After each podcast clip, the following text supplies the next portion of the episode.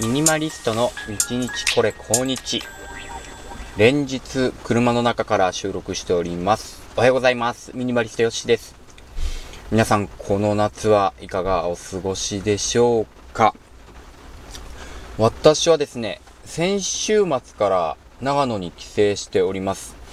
まあ、このコロナ禍でね、ちょっと帰省を抑えてくれなんていうのもね、直前に出てきましたけども、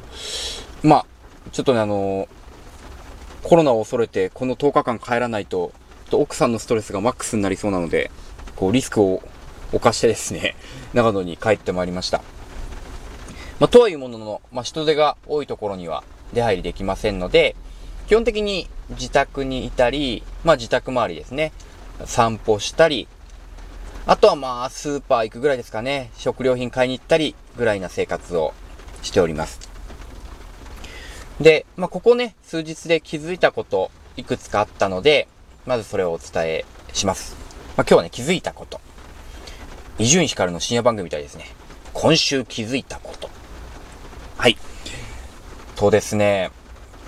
もう、絵もすると習慣っていうのはあっという間に消えるもんだなっていうのを感じてます。岩手で一人暮らしをしてる時っていうのは、まあ当然自分一人の生活なので、まあ、毎朝何時に起きて、で、コーヒー飲んで、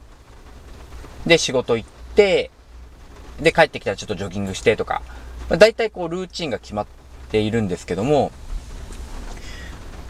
長野に帰ってくると、まあそういうルーチンがね、崩れるんですね。まあどうなるかっていうと、まあ基本生活の中心が、まあ一番小さいね、えー、2歳、もうすぐ2歳になる息子になるので、息子が起きてればこう、寝てればこうみたいな感じで、同じことってあんまりできないんですよね。まあだから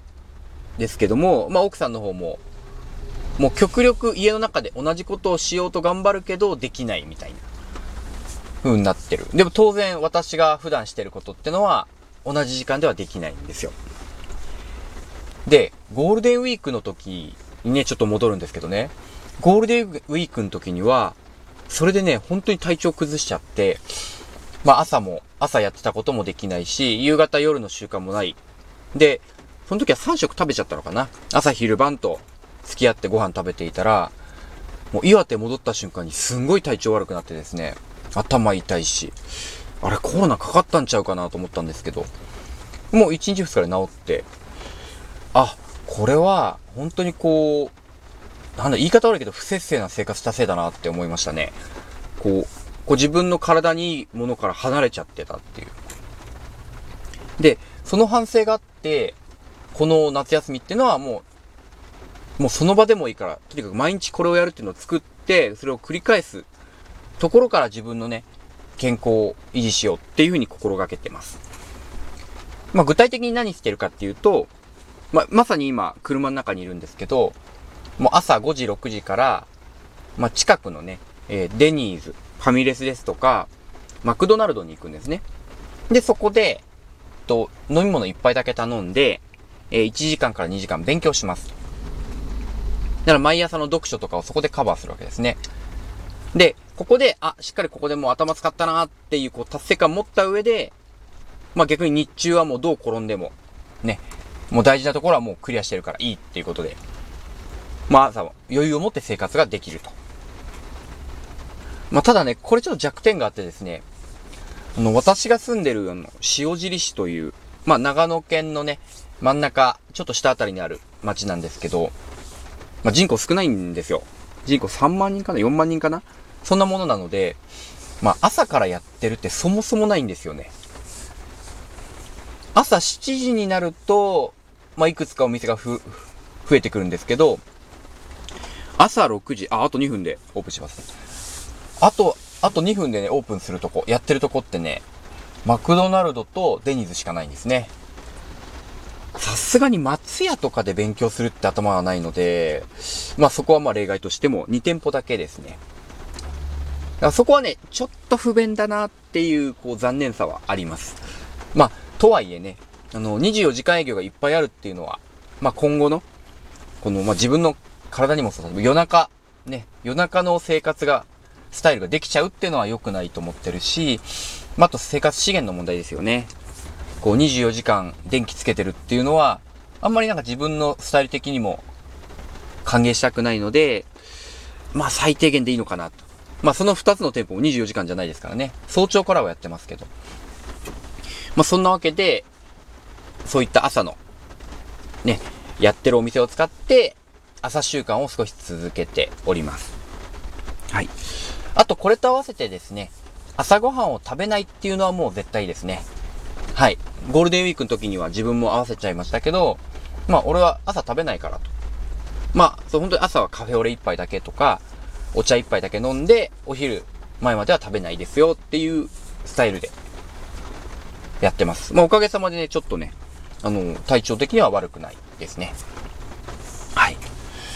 まあこれがこの夏休みすごい気をつけていることですね。あ、それとですね、もう一個、もうすごい意識してることがあってですね、今更かと突っ込まれることもあると思うんですけど、こう、娘との会話をすごく今増やしてます。というのも、まあ娘が、まあ、今年から中学校に入ってるんですよね。で、まあ美術部、まあ部活も楽しんでるし、授業も面白いって言ってるんですけど、やっぱりその小学校の時になかった表情とか悩みとかね、まあ人間関係もすごいちょっと話聞いてても複雑になってきてるし、こう小学校6年間の友人関係じゃなくて、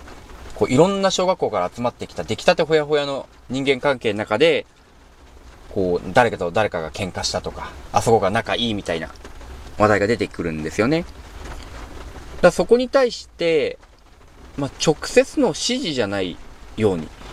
アドバイスだったりとか、話を聞くっていう部分をね、すごい熱くしようとしてます。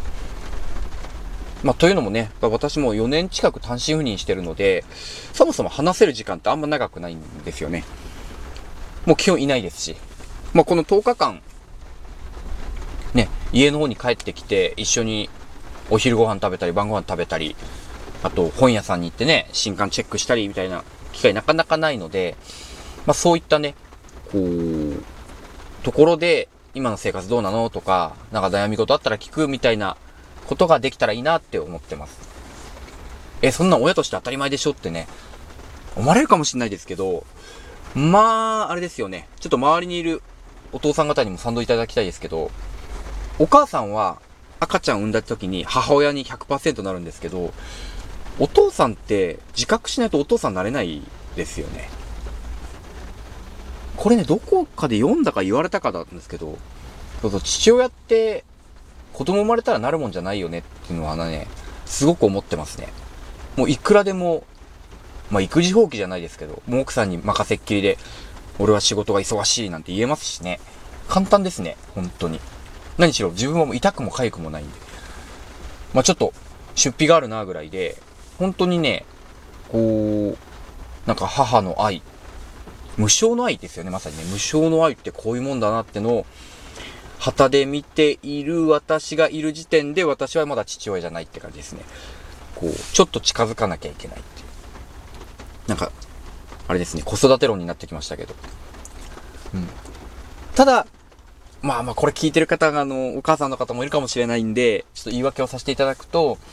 その、と引いてるがゆえに、その、自分の娘が、例えば、今の立ち振る舞いとかね、話し方で、こう、一歩社会に出た時にどうなんだろうとか、自分がもしこの子を部下として迎えたらどういうことを言うかなとかね、こう、ちょっと想像は膨らみますよね。ちょっとドライな時がある。あ、今の感じだと、まあ、この子飯食ってけねえなとか、いくら学校でいい点数取っても、うーん、なんか、俺だったら雇わないと思う、みたいな。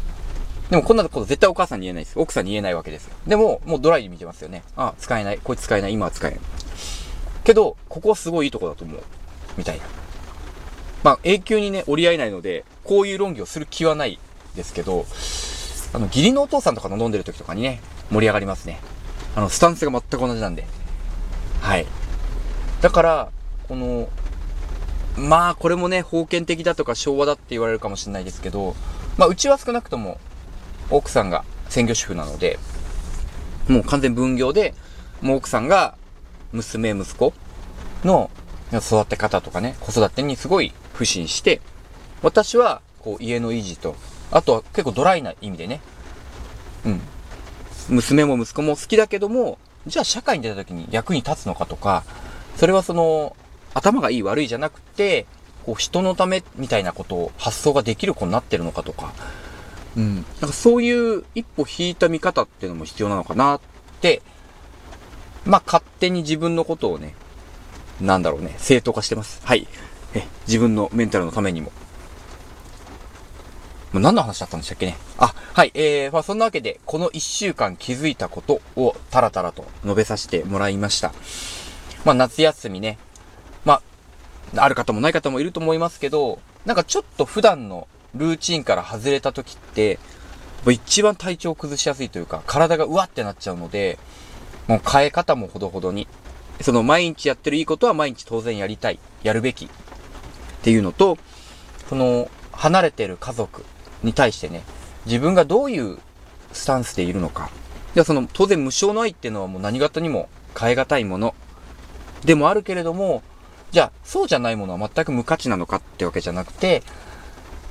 ただその自分の立ち位置ですよね。客観的に見ながら主観的に意見を言ってみる。一歩引きながら相手の身にもなってみる。みたいなね、立ち位置がいいんじゃないかな、と、今頭の中で考えてます。最近なんか小難しい哲学書ばっかり読んでるからかもしれないですけどね。はい。まあ、そんなわけで、ちょうどデニーズがオープンしたので、これから、えー、禅の研究続きを読みます。はい。皆さんもね、朝の習慣、夜の習慣あればね、ぜひ続けてください。以上、ミニマリストよしーでした。